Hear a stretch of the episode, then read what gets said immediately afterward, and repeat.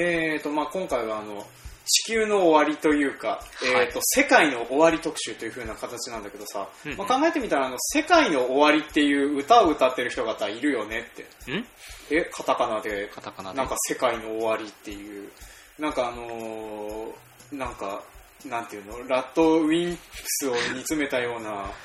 人方がいるけれど、まあ、別にあの世界の終わり特集だけれども、うん。その人方の特集ではないよっていうふうなことを前もって言った方がいいかなと一応思ったりはしてたんだけどね。あーあのなるほどね。うっかり世界の終わりで検索して引っかかったらかわいそうかなと思うからさまずここでお帰りいただいて、えーとまあ、我々がこれから話す予定の世界の終わりっていうのはですね、はい。まあ、基本的にあのゲーム、映画、漫画などで、えー取り扱われている世界の終わりみたいなものを描いている漫画のなるべくマイナーな路線、えーとねね。そこっていうところを狙って話していこうかなと思っております。えーなので今からこれから挙げる作品については、えー、と言及しません、んえー例えば花澤健吾さんの、はい。えータイトル。アイアムアヒーロアイアムアヒーローについては話しません、ー。なるほど。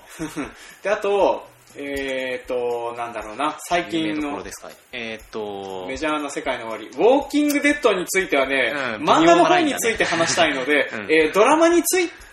もちょまあちょっと話すことにしとくか、えーっと、ワワールドウォー Z は、えーえーっと原作のみと。原作のみと、はいえーと、なるべくあの、マイナーな路線のみについて話していこうと思いますので、なるほどえーお付き合いいただければよろしいかと思います。というわけで今回も参りましょう。せーの、マイナーブロス。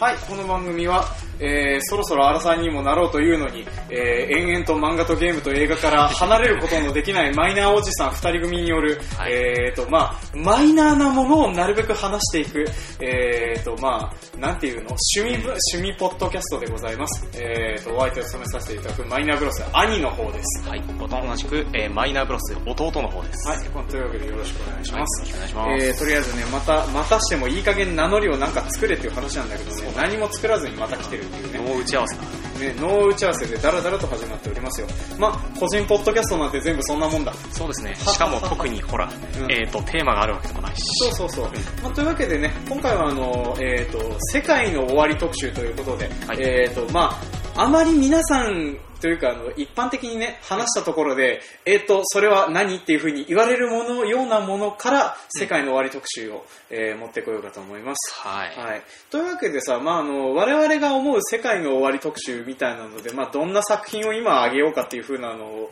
えーさっくりと出していこうか、はいでまあ、とりあえず前回の予告編ではですね、えーとまあ、世界中の人方が目が突然見えなくなったらどうなるだろうねっていう風に挙げた、えー映画「ブラインドネスを」えー僕はあれを映画館で見て軽くトラウマになりました。ね、あの、世界の終わり特集で、うん。まあ、あの、あれも一つの世界の終わりかなとは思うんだけど、うん。まあ、エンディング自体はね、実際そんなに終わってはいないっていうところで、ちょっとあれだなと思うんだけどね。そうですね。まあ、まあでも、あのまま言ってたら怖いよねっていう話で、えーまあ、それの話とかについてちょっと、まずしていこうかなと思うんだけど、まあ、さっくりとこのブラインドネスって映画、えーわかる人はどのぐらいいるんでしょうねブ。ラインドネスは一応、えーっと、一応ね全国映画館でもやって全まね、国の劇場公開してあって、で、これはね、2008年の映画だね。あ、もうそんな経ちますかそうそう。だからね、うん今っていう風な感じはすると思う。あすごく今ですね。うん。まああの、これあの、まあ、日本で、まああの、テレビとかでも結構放映されてたっていう理由が。あとほら、えーっと、菊池凛子。ああ、あれ？菊池凛子出てたっけ？えっ、とね、菊池凛子じゃなくてね、えっ、と、木村佳乃さん。木村佳乃さん。そう。はいと、あと、伊勢谷友介が出てるっていう。うんで、まあ、この二人が出てるってことで、まあ、日本のテレビおなじみの日本の身内が出てるハリウッド映画に関しては、うん内容は知らないけど、とりあえず押すっていう風なのをよくやってるパターンで。ごつい役だったねっていうまあか、ねひどい目に遭ってまひした。どい目に遭ってましたね。うんまあ、あのちょちょうど伊勢谷友介が何の役かというと、うんえーとまあ、とりあえずですね、あまあ、アメリカ舞台なんだけれども、あの車を運転中に突然目が見えなくなります。はい。で、この人がこういう風に発症したのをきっかけに、いろんな人方が突然目が見えなくなっていくっていう症状が発症されていきますと。ね。で、最終的にはですね、まあ、あの、目が見えなくなっていく人方がどうも感染症だっていう風な話になったので、うんまあ、とりあえずこいつらやばいから隔離しようぜっていう風に隔離した結果、あれ？あの、補給物資が来ないんですけどっていう風な状況になってね。あ、外もって感じそうになりまし、たね。ああ、外もっていう。出てみたら外を、外も偉いことになってるっていう。でまああのこれ主人公がですね、まあ、眼科医の奥さんでジュリアン・ムーアさんがやってる方なんですけどこの人だけがなぜか目が見えているっていう。そうそうそうそう。なんだけれど、ん。えっと旦那さんの方も目が見えなくなっちゃってそうそうそう。隔離病棟に行かされた時に私なんやかんやあってこの奥さんも目が見えてるんだけど中に入ることになるっていうですね、まあ私も見えないんですっていう、まあ、見えるこの辺はね主観の問題だから、うんうん。あの見える見えないってことを言い張ってなんとか入っていったりっていう、うんうん。でね、まあ、この目が見えるっていうことがいかに強いことかっていうのがねそうね。そうそうそう。あの割とこの人だけで無双できました。そう、この人だけで無双できるっていうね。だから、あの、明らかにこういう世界の終わり状態の中でさ、あの、非力なはずの女の人がやたら強いっていうね、うん不思議な世界観ではあったりはしてたんだけど。で、あとね、あの、明らかに今まで弱者だった、えっ、と、目がもともと見えなかった人方の強あさあそのあの今回、うんそそれ今回っていうかそのこの映画でね。うん。あれなんで珍しいのがその、うん目目がもともと見えなくて、うん。展示で作業とかをしてた人がそうそうそうそう。悪役なんですよ。そう、悪役なんだよね。そう。すげえ悪辣な役をやってて、うん、そう。で、そう今までの鬱憤を晴らすがごとくそうそうそう。あの俺が展示で文字を書けるからお前ら記録残しておけんだぜみたいなことそうそうをやってて。そうそうそう。すげえお方ですねあれ。であのーまあ単純にあのあとなんだ、えーとカツンってやってその、うん。音の反射で物を見るとかっていうふうなこともその人方はできるから、うん。じゃああの世界観が変わって持てる力とか能力がそのどっちかに優位が偏ったとしたら、うん今まで難しい立場にいた人のの方が強くなっちゃうっていうね。そんなのを描いてたりしてて、うん。であのーあの人間って嫌ですねっていう風な気分にさせられてくれる世界の終わりだなっていう風なのっね。あれあの僕映画館に一人で見に行って、うん。で後ろの方にですね多分、うん。えー、とカップルとおぼしき、えー、と 方がおりましてうん。あのまあちょっとこの映画若干とか結構ショッキングなシーンがありまして、まあうん。あのそのシーンに入った時にあの、うん自分もげんなりするとともに、うん。あ後ろのカップルざまーとちょっと思ったりして、まあね、うん。でまあこの監督さんもなんか考えてみたら結構ね、まあ、うん重い話というか、ちなみに誰でしたっちなみにねフェルナンド・メイレスメイメイレレスさんという方で、はい。えー、と他に作ってるやつナイロビの蜂シテうわィ・オブ・オ・ゴッけうト ねあシティ・オブ・ゴッドを撮った人だったんだ。うん。そりゃ重いわ。だったんだねっていうね。ナイロビの蜂も重いし。まあナイロビの蜂も良かったね、うん。ルカレ原作だけどななんなのあの、えー、と予告編の騙しっぷりね。そうですね。ん、テッサ君に会いに行く、うん。そうそうですけどそうねですけど、まあそうだけど、そうだけど。まあね、社会的な、やつをお押す押してる感じはするんだけど、まあでもまあねこの、なんだろうね、力関係が崩れるっていうのと、うん。あとその、まあ世界の終わり者っていう風なの定番なんだけれども、うんあの、本性を向かれた人間楽しいよねっていうね。まあね、まあね。で、まあここでちょっとまたブラインドですからちょっと話はあ外れるんだけど。ちょっともう一個ブラインドネスさ、うんうん。あのーなんかえっと目見えないから、うんうんとりあえずそのは肌の色とかそういうので、差別がなくなるみたいなのがちょっとなんかその例えば。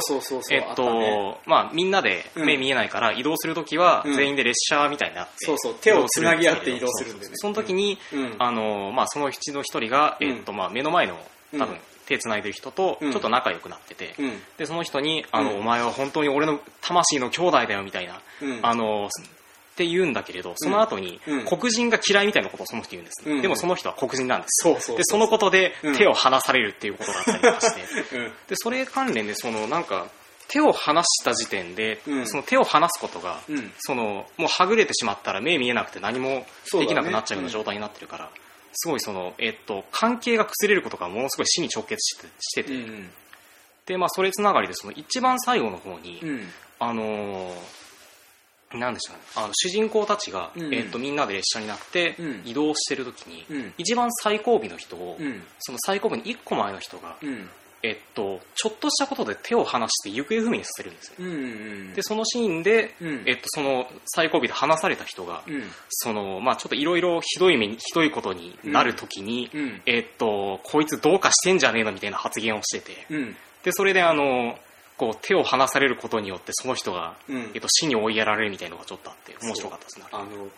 この辺のさ、うん。まあ、あの極限状態になっちゃうと、うん。人間のあのなんていうの判断系がね、はいはい。どんどんすごいことになっていくっていう風な話で、まあ、特にこの辺で最近顕著だなって思うのがウォーキングデッドなんだよね。そうですね。だね。まあ、断です。ちょっとこれであの、えっ、と、まあ、ザ・世界の終わり、ゾンビ大パニックっていうね、うんうん。まあ、我々あの大好物なんですけれども、はで、まあ、基本的に大体どのメディアに出てるゾンビも見てたりはするんだけど、まあ、一部あの、海外のゲームはね、ゾンビのゲームが出過ぎだと思うんだ。まあね。うん。だから、まあ、日本語訳にされてなくて、ちょっとやってみたくてやってみてないのも結構あるんだけれども、うんうん。まあ、そんな中であの、まあ、最近あの有名になってるのが「ウォーキングデッド」っていうシリーズがありますと、うん。で、まあ、これはテレビドラマのシリーズをちょっと弟が見てて僕はあの原作のコミックを集めてるっていう風な状況だったりするんだよね、で原作のコミックとあのもう、えーとまあ、元々の、えー、と弟が集めてる方の、えー見てる方のドラマのシリーズでも話の共通点としてはまあ大体あの同じなんだけど、うん。まあトロイゾンビがうろうろしてる世界の中で、ロロメロゾンビです、ね、ロメロゾンビだね。まあだからあのーえっ、とまあ、ロメロゾンビみたいにあの、あそこにはこもらないんだけど、うん。なぜかあの、ショッピングモールにはこもらないんだけれどもまあなんだけれども、あの、どっちかというとその、えー、と比重が、うん。ロメロゾンビっていうのは大体あの何かしらの社会的なテーマが織り込まれているゾンビものだったりはするんだよね、うん。まあ、例えばあの、えー、とほショッピングモールにこもる、えー、ドーン・オブ・ザ・デッドだったらアメリカの消費社会についての風刺とか、うん。えーその後その続編の、えーランド・オブ・ザ・デッドとかっていう風になっちゃうとあれは格差社会のメタファーが入ってたりはするっていう風なのがあったりすると、まあ、その他、まあ、あのゾンビは何とかのメタファーだって言ったら入らないものがないぐらいゾンビは何かのメタファーになるんだけれども、うんうんウォーキングデッドの一番濃いところはそのただただつ話を続けるように長く長く引っ張っていくことで人間の本性がどう崩れていくかっていう風なのを描いてるところがポイントだと思うんだよね。そうですね。あの、主人公がですね、いろいろあってえーっとなんだ親友が亡くなった後にその親友が乗り移ったかのような行動に移ったのがちょっとあれでした、あのーまあ一応ねこの辺そう、うん。ウォーキングデッドっていうかそのゾンビものの特徴としてすげえなと思うのが、うん。まあ、これ原作コミックの方が顕著なんだけれども、うん。まあ、ウォーキングデッドとかあのゾンビもので同じく、まあ、その場にいた人方人間同士で協力しますわな、うん。で協力した結果あのー割とセックスをしちゃうんですよねっていうね、まあそうですそうね。ねでそれであのカップルになったりなんだったりするんだけども、うん。まあ、その中の恋愛関係のいざこざで、えーうっかり不倫関係になってしまう親友っていうキャラクターがね あの、まあ、上あのドラマでもそうだしあと原作の方でもそうなんだけど、うん。出てきちゃうと。で、まあ、そうなった結果ねどう殺すかなっていう風な話になってくるんだよね、ん。そうだなんかそのえっと日常の普通の生活の中では、うん。えっとなんだどうにかどうにかこうにかやり込めれる事柄が極限状態で自分が銃を持っていると、うん。あのちょっとしたことの積み重ねで殺し合いになりかねないっていそううそうそうそう。のがだんだんその浮き彫りに出てくっていうか、うん。あのみんな追い詰められてって、えっと自分の生存にと、えっと優先するためであればさあの殺人も問わないみたいなそうそうそう。あの姿勢にだんだんなっていくっていうのがちょっとね、でね、あのまあ、これはあの原作のコミックの方の展開で、うん。ちょっとドラマの方ではまだなってない展開だと思うんだけど、うんうんうんまあ、とりあえずあの、えーとまあ、その主人公リックっていうもともと保安官さんで,、うんでまあ、この保安官っていう元の職業の,、うんあのまあ、役割みたいなのをずっとその後も追っていくんだよね。うん。だからあの、まあ、チームのリーダーとして、うん。いざとなったらみんなに対しても暴力を振るわなければいけないとか、うん。まあ、そういうふうに暴力でいろいろ恐怖すすることであのなんとか率いなければいけないというふうな立場の人なんだけれども、うん。まあ、これがねどんどんタガが外れていくっていう。そうですね、あのまあ、皆さん、皆さんとかその率いている人たちは基本的にその、まあ、いい人もいたり悪い人もいたりしてそうそうそうそう。うん。あのリックの、えっと方針に文句をつけたりはしてくるんですけれどまあ、それに対して大岡裁きをしていくのにだんだん耐えられなくなっていくっていうそうそうそう。でねあのまあ 4, 4巻でちょっと、まあ、致命的なやつなんだけれども、うん。まあ、そうやっていろいろやって、まあ、一生懸命、まあ、みんなで生き延びて進んでいくと、まあ、途中でですねあの何ですかね。食べ物を、はい。えー、と得るために、うん。えー基本的にあの何でしょうね、まあ、採集しても食べ物がない、うん。そしてあの果物とかは冬場にはない、うん。そして、えーとまあ、狩りをするにも銃弾は足りないし、うん。襲うのも難しい。だったらとろい人間を襲って食べればいいじゃないっていう人方に出会いますと。いやいやいや、あれですよ。あの、うん。謎の、魔法のお肉ですよ。魔法のお肉だね。謎のお肉ですフォールアウト3でいうところのマジカルパワーでうん。回復するっていうね。まあそれとあと、あのあれだね、不思議な肉だね。そうですね。不思議なま肉ね。あ、あと、あれだ、あの、えっ、と、なんだっけ、ザ・ロードで出てくるような人食い集団。あと、あの、なんだ、えっ、と、ウォーカーで出てくるようなね、はいはいはい。あの、手の震えが止まらない類のおじさんとかね、うん、そんな感じの人方が出てきますと。で、えっ、と、まあ、そこと会ったリックさんはですね、まあ、一応人道的だなと思うのは、まず自分が無手であることを証明して話しかけに行くと。で、それで、あの、自分たちを追ってこないでほしいっていうふうにお願いをするんだけれども、えーまあ、その相手は、あの、まあ、どっちにしろあの人間は襲って食った方が早いんだっていう。だからあんたたちが、あの、どのぐらい、えーどういうふうな生き方をしてきたかは知らないが、ここはこういう世界になってしまったんだから、おとなしく私たちに食べられてくれっていうふうに敵のリーダーが言いますと。うんうん。まあ、そうなったらですね、まあ、リックさん、あのまあ、当然一人で無手で出てくるんだけれども、まあ、狙撃手は森の中にたくさん配置しておくということで、まあえーそこまで一人二たくさんの人射殺をしてですね、はいえーその後あの残ってるメンバーを銃で脅しつつ、うんえーリーダーの人を細切れになるまで包丁で生きたまま切り刻むということを やって、えーと追ってこないように仕向けた上に全滅させるっていうね。あの、いいですね。うんえーっと、武力が対等でなければ交渉はできないそうそうそうそう。そんな姿勢でね。まあ、なあのであの我々はこんなにお願いしてるんだから去ってくれないかと包丁で殴るんですね。そうそうそうそう。まあだからあのこの辺のねゲームとかだとなんか、まあ最近出てるやつだと DayZ っていう、はいはいはい。あのまあモットーが元々なんだけどそれがあの超楽しそうですそうあれ楽しそうだよね。今うん。スタンドアローン版を作ってる最中で、アルファベータっていうあの、うん。まああのなんていうのバグたくさんあと作りかけっていう風な状態だけど お金出してやりたいんだったらやってもいいよっていう風な版では販売されてるんだよね。まあ、でそんな状態で今作ってるやつがあるんだけどそれとかの話を聞くと、うん。まあ、私に敵意はありませんっていう風なポーズをしてもいつ殺されるかわからないっていう。正しい方法は私に敵はありませんって言ってお互いに銃を向き合ってから紳士的に話し合いましょうそうそうそうそう、まあ、そんな感じであの極限状態で人が信頼し合うっていうのって楽しいよねっていうかすごいことだよねって思ったり、あとその辺で裏切る裏切らないをうまいこと切り替えていくっていうのが楽しいところだよねっていうのは思ったりするんだよね。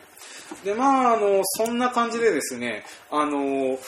なんていうかなそのゾンビものとかに近いんだけれども意外と絆ができちゃってる世界観っていう風なのもたまにあったりしてでうん。さっき話題にあった「ザ・ロード」とか、はい。あの辺は親子の話だよね。親子の話です、ん。ザ・ロードあいいのか合ってんのかそう、ザ・ロードはあの、核兵器投下後のアメリカを舞台にして、えーと、まあ、銃弾が2発しか入ってないリボルバー、親子揃ってこれがそれぞれ自決するためにある銃弾だと知りながら、この銃を片手に親子でなんとかあの、火を運ぶっていう、まあ、キャリング・ザ・ファイヤーっていう風なね、うんうんうん。あの言葉を言いながら、あの、南を目指して生存権を探していくっていう風な、ね。ちょうど同時期にね、うん。あのほぼ同じ内容な、ああそうそう、ザ・ウォーカー。まあ、これはあの、なんだ、まあ、ネタバレしても全然いいんだけど、うん。あの、聖書を運ぶ人の話ですよね。その時点でもう聖書がほぼ残ってないっていう。そうそうそう。100年後ぐらい100年経ってたんだっけまあ、そんぐらいでね。で、それで、まあ、ザ・ウォーカーは、あの、座頭市方式で、なぜ、目が見えてないけど超強いっていうね、そんな人なんだけれど、まあ、そのいう感じの人方で、まあ、あの、やっていくんだけれども、まあ、その、ザ・ロードに関しては、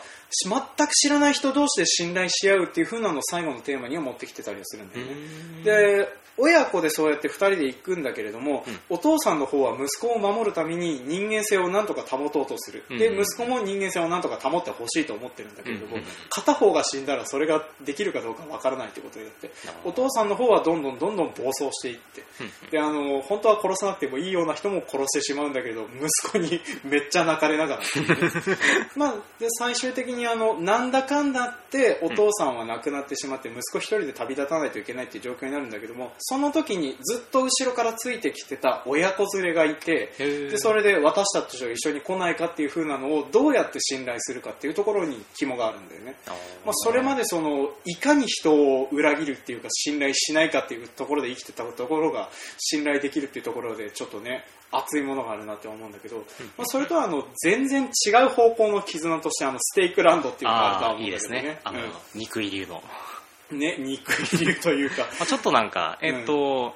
ゾンビもの方方向のまあちょっとまあゾンビではないんだけどゾンビではないっていう。でステイクランドねこれこそ知らない人が多いと思うんだけど、うん、これは本当にあの、まあジャケ借りして成功なやつだ。からああそうだね、うん。えー、と今伝えとかでも全然やれるんだけども、うん。えっ、とね受賞歴がサンダンス映画祭っていう、あーまあはいはいはい。あのまたいい感じの映画祭ですね。受賞しているやつでですね、まあ、これどんな映画かっていうと、まあ、2010年に撮られたアメリカの、えーはい。映画になります。でこれはですねヴァンパイアにより崩壊してしまった世界が舞台となっています、うんうん。でまあこのヴァンパイアっていうのが肝なんだけれどもヴァンパイアはあの、まあ、基本的にあのあいつら、えー、となんていうのナイトストーカー的な感じなので、うんうん基本的には昼間出歩けないんだよねだから比較的ゾンビものと比べて移動がしやすくて平和な地域が多いっていう風なのが、まあ、肝だなと思ったりはするんだよね。うん。うんでこれでですね主人公の少年がマーティンっていうんだけど、まあ、彼はですね両親をこうあのヴァンパイアどもに殺されてるんですね。うん。で殺された後にですねミスターと呼ばれるヴァンパイアハンターが あの即座に両親ともども殺しあのヴァンパイア化された、まあ、そこがポイントだよね。そうそうそう。あのなんていうかさゾンビだったらさうん。ゾンビハンターと呼ばれないじゃない、そうそう。あのヴァンパイアだからヴァンパイアハンターと呼ばれるってね、うん、だからあのなんていうのあまり数が出なくてうん。駆除できる立場っていう風なのがね、うんうんうん。あのとしてやれるから、まあ、ミスターっていうその杭を2本持って戦う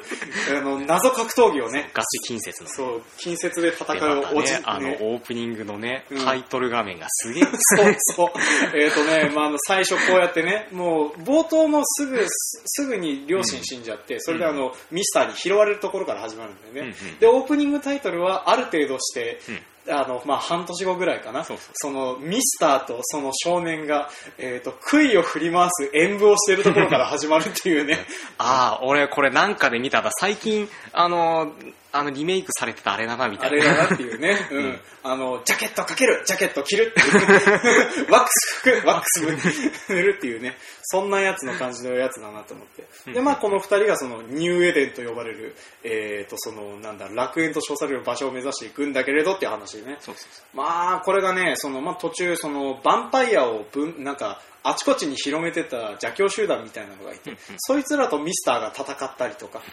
まあ、で、あと、肝なのが、これあの、ちゃんとミスターとの別れも描いてるっていうね。そうそうそう。で、それもね、ミスターの去り際もね、死んで消えていくんではなくてねお前は一人前になったからっていうので消えていくっていう。俺の役目は終わったっていう感じがすごく出てましたねそうそうそう。あのうん。なんだ少年が、うん。えっとまあ、結構長い旅になってて、うんうん。でまあ、少年がだんだんあの成長していって、うん。肉入りもだんだん強くなっていくんですそうよなんだよね。であのミスターの後ろを任せられるようになってきて、うん。でなんかそのうち、えっと女の子と知り合ってそうそうそう。でその女の子と、まあ、なんかその、えっと夜話したりしてる時に、うん。あのまあ、庭先にヴァンパイアのははぐれヴァンパイアみたいなのが出てきて、うんうんそれをこう、えっと少年がスパッてやっつけちゃって、うんで女の子がキャーキャー言うみたいなうんシーンを横から、まあ、ミスターが見ていて、うん。であのその日の翌日にミスターがいなくなる あーもう、なんかね、このね、空気の読みっぷり、そしてこのかっこよさ。うん。あーなんかミスターミスターちょっとなんか寂しかったんだなみたそいうな感じがすごいんですよねね。まあ、それ、そんな感じでね、このステークランドは、まあ、世界の終わりのものというか、あの、なんか、ゾンビものとか世界の終わりに、やっぱり合ってるジャンルなのだなって思うのが、ロードムービーだと思うんだよね。うんうん。で、まあ、最初にそれを一番うまくやったなっていうのが、ゾンビランドだったりはするとは思うんだよ。うん、でその多分同時期っちゃ同時期なんだよねこれもね。だからそうまい2010年ぐらいね。そうそううまいやり方なんだなっていう風なのを新しい視点として見てたりはしてたんだけれども、あのなんだゾゾンビん？ゾンビは世界の崩壊プラス、うん。ロードムービープラス、うん。あの親子ね、親子ね、うん。うん。鉄板ね。鉄板だね、ううん。んでまああのステークランドはどっちかっていうと親子の旅路みたいな感じにはなってて、うんうんうんであとこれもね崩壊に向かっていく話なんだけれども、まあ、親子で崩壊に向かっていくスタートあのプレセ3のラストオブアースがねはいよかったですねあれは良かったですね。エリーちゃん可愛いですねあのー超可愛い。あとなんかまあ、ゲームのシステム的にも結構楽しかったんだけどね。あれもあの、あれは走るゾンビか、比較的。あれは走るゾンビで速かったうん、ね、早かったね。結構特殊なゾンビだしねそうあの聴覚だけが、えーっと発達とか視覚だけが発達とか、なんか結構そのゾンビが分岐して進化してそるですそうそうそう。だからあの、えー、となんだろう。目の見えるゾンビもいるし、うん目の見えなくて音だけで寄ってくるやつもいると、そうそうそう。まあ、だからそいつらをいかにして殺すかっていう、まあ、あと接近して噛まれたら即死のやつがいるっていうのがねそれも結構頻繁に出てくるっていう、うん、だからそれでちょっと武器を切り替えて戦ったりっていう風にやっていくんだけれどもやっぱり戦うことになるのは人間なんだなっていうね。そうだね、うん。あの結局のところ、えっと一旦てか相手がゾンビの時点でうん。一旦どっかで安定しちゃうんですよ、そうそうそうそう。だからどっか国家で国やら集落らができ始めたら、うん。あのようこそ、えー、と中世の時代へみたいになっちゃってそうそうそうあのまたフォールアウトかみたいな、うんまあだから一番厄介なのは世界の終わりになっちゃうと人間同士争うことになるんだねっていう、うん。そんなようなのを感じさせるやつだったね。そしてコンテージョンと地球戦争の話をする時間がない。まあまあそんな感じで、あの我々世界の終わり大好きなのでまたどっかのタイミングで話そうかなとは思いますね。でまああの結局ゾンビになっちゃった結局ね ゾンビっていうかの話になっちゃうよね、と。宇宙戦争とかねすごいなんか、あのあれもいい世界の終わりだよね。ああれはどうなのみたいな言われ方をよくしてるんだけれど、うん。あれはあれですごい好きなんだよね。そうなんかあのな主人公何もしてないじゃんと言われてるけど必死で逃げてるじゃん、そう。娘を連れてね、うん。ダメなお父さんが娘を守るためにあの人間性を投げ出してるじゃない。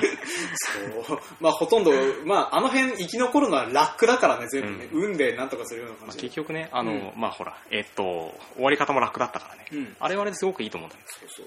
でね、あの、あれもそうなんだけれども、うん。あの、まあ、えっ、と、もともとの原作はさ、うん。えっ、と、名前が出てこない、なんだっけ、あいつ。あいつっていうな、えっ、と、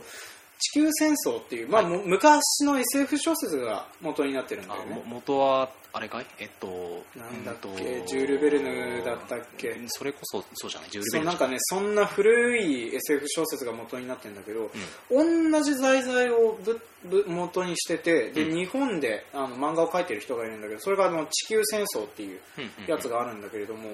これも同じテーマなんだけど、ま、あ違う同じ内容を扱ってんだけど全く違うテーマでやってんだよね、まず最初に火星人からの、まうん。あ、襲来を受けますと。でまあ、火星人が乗ってるのは三脚砲台と、うんあと人もどきっていうその三脚砲台に乗れてる、えー、と人なんていうの火星人の奉仕種族的なやつがいたりすると。でそれから最初の123巻と今続いてて2巻目まではそいつらから逃げるんだけれども、うんうん今度は英国人のあの仮想の人方労働階級の人方が、それをうまく扱う方法を身につけて、えーその上流階級に対して反旗を翻すという話になっているっていうね、へー。だから全く違う方の話になっていくんだよね、でそれであの、まあ、主人公は2人いて、まあ、1人がオリバーっていうもともと孤児院で生まれ育って、えーとまあ、泥棒やら何やらをしてた活発な男の子。あれなんかえっとうん、なんかその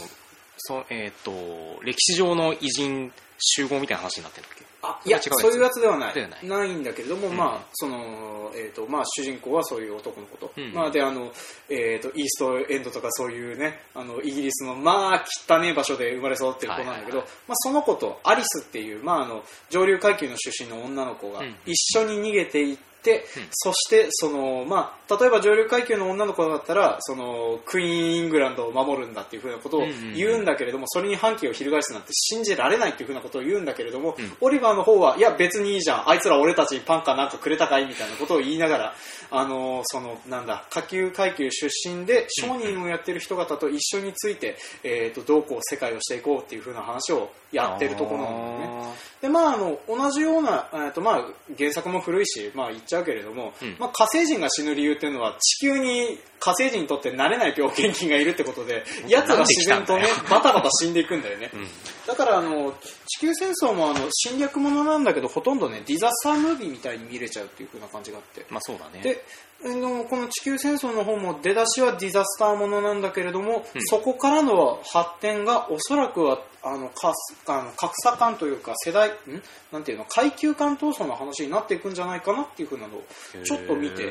ーーと楽しみだなっていうふうに思ってる漫画です、うん。ちなみにこの地球戦争はですね、えー、と小原真二さんでいいのかな？による日本の漫画で今現在月刊スピリッツで連載中ですと。うーん。であのビッグコミックスから、えー、と今現在3巻まで、えー、と出されてますとこの人他に何書いてんの？他何書いてんだろう？なんかねすんごい癖のある絵を描いてる人、すごい癖のある絵だよね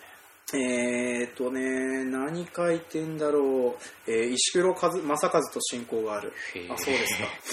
二十面相の娘。あえーっと、あとは読み切りばっかりかな。原作の提供もしてたりはするんだけど、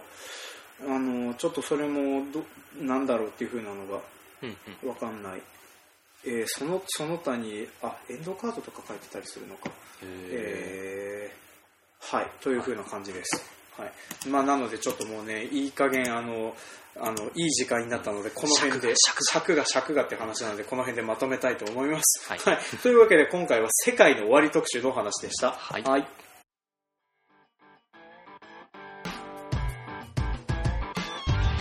はい。はい、えーと、当番組を聞いてくださいましてありがとうございました。ありがとうございました。はい、えーと、当番組では感想、コメントを募集しております。はいえーと言いつつ、いまだにあのメールアドレスもツイッターアドレスも作っていないというね、えーなぜならですね、このマイナーブロスという英語アルファベットをですね、はいあのーまあ、メールとか作れるとすると全然作れねえと。なんでかなって思うと、まあ、そういうアーティストさんがいらっしゃるっていうのと、えーそれと、あと、なんていうの、あの、海外的になぜかこの名前って結構いるらしくて、えーなんかね、なんかそういう、マイナーさんっていう名字の人方がいるらしい。マイナーさんがいるっていうね、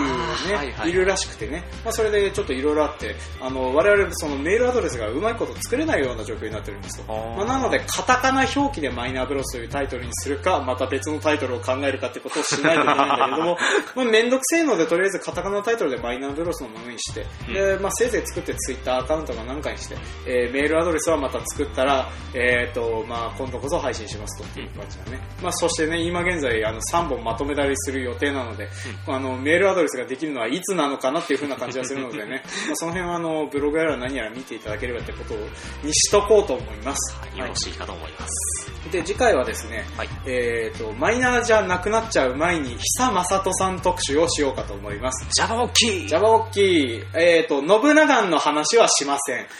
あと、信長そんなに漫画見てなかったりあ、そうなんだ。うん。なんで、あの、久正人さんのエリア51、はいえーっと、ジャバオッキー、はいそれとデビュー作の、えーグレイトフルデッド。はい。はい。まあこの3本について、まあ、話していこうかなと思います。というわけで、あの、まあ、ご興味がありましたら、ちょっとぜひぜひ聞いていただけると嬉しいです。というわけで、今回も聞いてくださいましてありがとうございました。ありがとうございはい、ます。次回もお楽しみに。